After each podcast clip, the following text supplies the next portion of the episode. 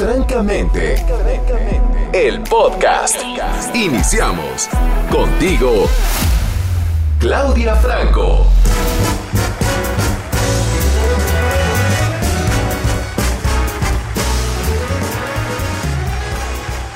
Bienvenidos a Francamente, qué gustazo. Hay una nota que dice que el aumento de estrés laboral tiene efectos en la salud, pero aguas, porque eso no es novedad. El aumento del estrés laboral que está teniendo efectos en la salud de 7 de cada 10 mexicanos. ¿Qué pasa con el aumento de estrés laboral? Las cifras no son tan alentadoras. México está ocupando el primer lugar a nivel mundial en estrés laboral. Ya me reventaron las neuronas. ¿Quién le sigue? Fíjense, está México ocupando el primer lugar. No nos gusta nada la idea. Le sigue China con 73% y Estados Unidos con 59%. Esto según la Organización Mundial de la Salud. Y bueno, el aumento del estrés que tiene importantes afectaciones en todos los niveles, ¿verdad? Siete de cada diez están sufriendo estos efectos de esta condición. El 80% de las empresas, pues desgraciadamente no tiene estrategias muy claras, muy específicas para disminuir la afectación en su personal. Ahí es donde se complica el asunto. ¿Qué pasa con el estrés laboral? ¿Cuándo se da? Pues efectivamente se da cuando la presión es muy alta en tu entorno laboral y entonces ¿qué puede provocar? Te saturas física y mentalmente, se ven drenados todos nuestros sistemas y bueno, vienen diferentes consecuencias que no solo afectan a la salud, sino también a tus vínculos de relación, es decir, tu entorno más cercano. Y de ahí, pues imagínate, yo estoy estresado, afecto todos mi entorno, el trabajo, mi salud, la familia, mi vida social apagada. Y entonces drenado yo me vinculo drenado con todo lo demás. ¿Y los demás se ven afectados por mi propio estrés? Pues claro que sí. Parece que esto no termina. Según la Organización Mundial de la Salud, ¿qué pasa con el estrés? Pues es identificado como este grupo de reacciones emocionales, psicológicas, cognitivas, conductas que surgen a partir de las exigencias profesionales que ya de plano sobrepasan los conocimientos y las habilidades del trabajador para que pueda desempeñarse de forma óptima. México tiene un 75% de su población económicamente activa y tiene el primer lugar a nivel mundial en estrés laboral. ¡Qué cifra tan alarmante! Después China y después Estados Unidos. ¿Es en serio? Vamos a pararle un poquito, vamos a pararle un poquito y eh, aprender a manejar las altas exigencias, porque ahí están. Y las altas exigencias mal manejadas pues dan como resultado siete veces mayor riesgo de agotamiento emocional. El poco apoyo de los compañeros también ocasiona dos veces mayor riesgo de problemas en espalda, en cuello, en hombros. El riesgo de mortalidad cardiovascular se multiplica por dos y mucha tensión puede producir tres veces mayor riesgo de morbilidad por hipertensión. ¿Quién es el peor enemigo de los mexicanos? Pues sin pues, duda el estrés laboral. Francamente, el podcast.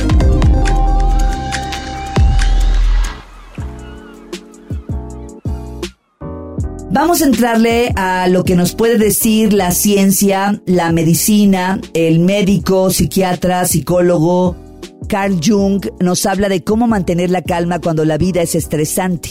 La vida, como él nos lo decía, pues es una paradoja todos los días. Vamos de un punto a otro, es decir, de la parte oscura a la parte de la parte de la luz. Podemos ir del sufrimiento a la alegría y cuando hay un profundo desconocimiento de cómo manejar estas emociones, pues claro, viene el caos que se vuelve parte de nuestra existencia y pareciera que no hay herramientas para salir de ahí, pero sí hay. Claro que sí hay. Y Carl Jung, por ejemplo, eh, se distinguía por ayudar a las personas a tomarse en serio su mundo interior. Voy a marcar esto, ¿no? Porque es un buen consejo para nosotros. Tomarnos en serio el mundo interior porque no importa qué tan brillante es nuestra carrera laboral, no importa qué, tan exitosa sea tu vida, si en tu universo interno solo habita el estrés, el desánimo, la tristeza, el enojo, la depresión. ¿Qué hizo Carl Jung? Pues guiar a todos sus pacientes y amigos para que entendieran que todos podemos salir de los pozos más oscuros a través de algunas pautas muy concretas. No hay recetas, no, no hay. El mismo Carl Jung decía que la vida misma pues no tiene reglas, que es un misterio y la ley, su ley es desconocida. Entonces, ¿cómo mantenemos la calma cuando nos invade la angustia, por ejemplo? Claro que hay salidas a ese pozo de sufrimiento y a esa, mm, a esa oscuridad llena de angustia. Hay manera de eh, echar mano de ayuda profesional. ¿Cómo lo hacía Carl Jung, el padre de la psicología analítica? ¿Cómo lo hacía? ¿Cómo ayudaba a sus pacientes a mantener la calma en periodos complicados? esos en los que algunas veces emerge, la verdad es que emerge lo peor de nosotros. ¿Cuáles son estos puntos importantes que Carl Jung señalaba? Cómo mantener la calma en periodos complicados para que después podamos resolver lo que haya que resolver. Francamente, el podcast. Carl Jung, que fue un médico, un psiquiatra y un psicólogo suizo, tiene algunas pautas clave que debemos de tener en cuenta para aprender a manejar nuestra historia de locura. La primera clave sería acepta el caos como parte de la vida. Dejemos de pensar que la vida tiene que ser siempre tranquila, relajada, eh, eh, que fluya en automático, que todo esté en orden, etc. O sea, la vida realmente es un problema en sí misma. El hecho de que abras los ojos cada mañana y te preguntes me voy a ir en camión o en carro, mm, me voy a, me voy a vestir con esto, con esto, voy a desayunar un sándwich o un huevo, eh, llevo a mis hijos o no a la escuela, eh, en fin, me baño o no me baño. O sea, la vida en sí misma te va a ir eh, mostrando, te va a ir regalando experiencias todos los días que se van a convertir en eso, en un problema por resolver. Dije problema, que un problema solo requiere una solución práctica, ¿no? Cuando volvemos un problema en una problemática cuando le empezamos a meter la cabeza y empezamos a quejarnos y empezamos a pelearnos con esa situación, entonces el problema ya se convirtió en una problemática y el estrés, no hombre, pues se dispara. La primera clave que Carl Jung nos dice es acepta el caos como parte de la vida.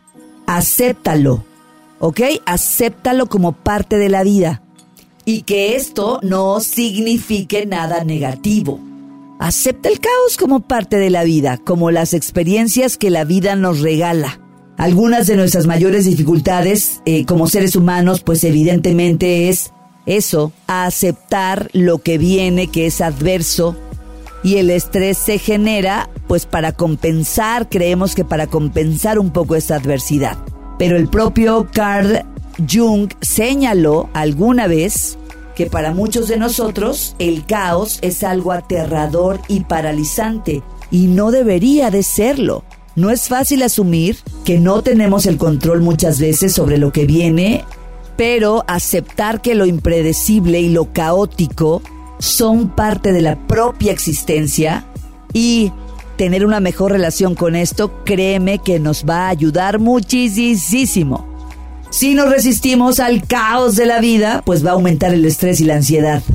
Si echamos una mirada con más claridad, nos daremos cuenta que hay cierto orden en medio de eso que nos parece caótico y desordenado. Francamente, el podcast. La segunda clave es cuidar nuestra percepción a la hora de interpretar cada evento. Esta es básica. Carl Jung era el que decía que las cosas dependen de cómo las vemos y no tanto de cómo son en sí mismas.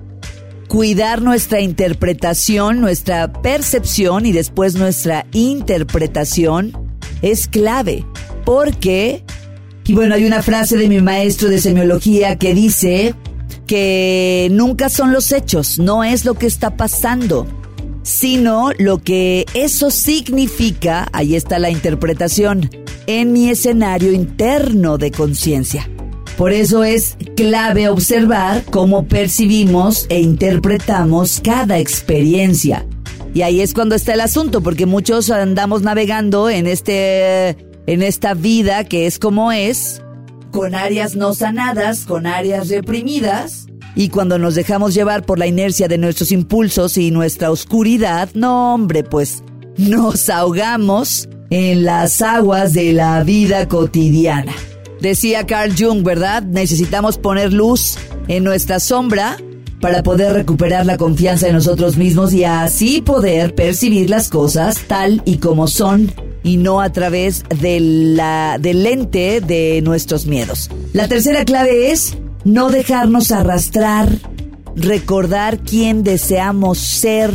Carl Jung decía, no soy lo que me pasó, soy lo que elijo ser. Así que para mantener la calma en días inestables y presiones, pues vamos a mirar hacia adentro y no tanto a lo que nos rodea. Adentro están todas las verdades y de ahí surgen nuestras fortalezas. Carl Jung en una de sus cartas decía, si quieres seguir tu camino individual, recuerda que este nunca está prescrito y que simplemente surge por sí mismo cuando pones un pie delante del otro. ¡Wow!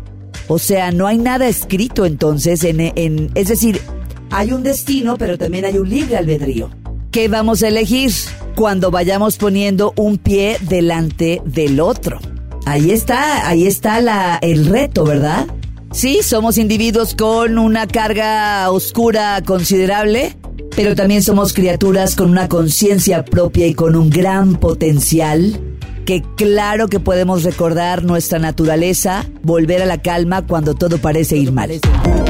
Francamente, el podcast. Y finalmente la cuarta clave, la imaginación activa para reducir la ansiedad. ¿Cómo es esto? Carl Jung señalaba que la neurosis desaparecería si desarrolláramos una personalidad más amplia y más libre. Es decir, estamos muy obsesionados con encajar, en mantener nuestra reputación, que todo mundo nos acepte, ¿no? De una forma como enfermiza, encajar, ganar el éxito, la aceptación. Y en, y en esa necesidad, en esa locura, pues estamos afectando eh, todos nuestros sistemas. Carl Jung acuñó este término, la imaginación activa, para entrar en contacto con un yo que sea más creativo, más espontáneo, más juguetón, sobre todo más creativo. Y nos hablaba de buscar actividades como el arte en todas sus formas, dedicar tiempo de nuestra vida al juego, a la caminata, al ejercicio, a la contemplación. Son prácticas que el psiquiatra suizo solía recomendar. No solo reducen el estrés, también nos permiten descubrir nuevas, nuevas líneas psicológicas de uno mismo. ¿Estamos pasando por momentos dominados por el malestar? ¿Hay estrés en la vida? Sí hay. ¿Hay algo que podamos hacer? Por supuesto que sí. Lo primero sería acepto el caos como parte de la vida. Y lo acepto sin pelearme con esta idea. Cuidar mi interpretación de los hechos. Porque según sea mi interpretación, así voy a vivir los hechos. Recordar quiénes somos en medio de la circunstancia ni eres el tonto, ni eres la burra, ni eres el oprimido, ni eres el tratado injustamente. Eso no eres. Está pasando algo, estamos llamados a resolverlo. Y finalmente el cuarto, usar nuestra imaginación activa y entonces darle oportunidad como un respiro a la mente de que haga cosas que le den placer. Y no solamente estar enfrascados en la resolución de problemas o tratando de salvarnos de nuestras propias problemáticas.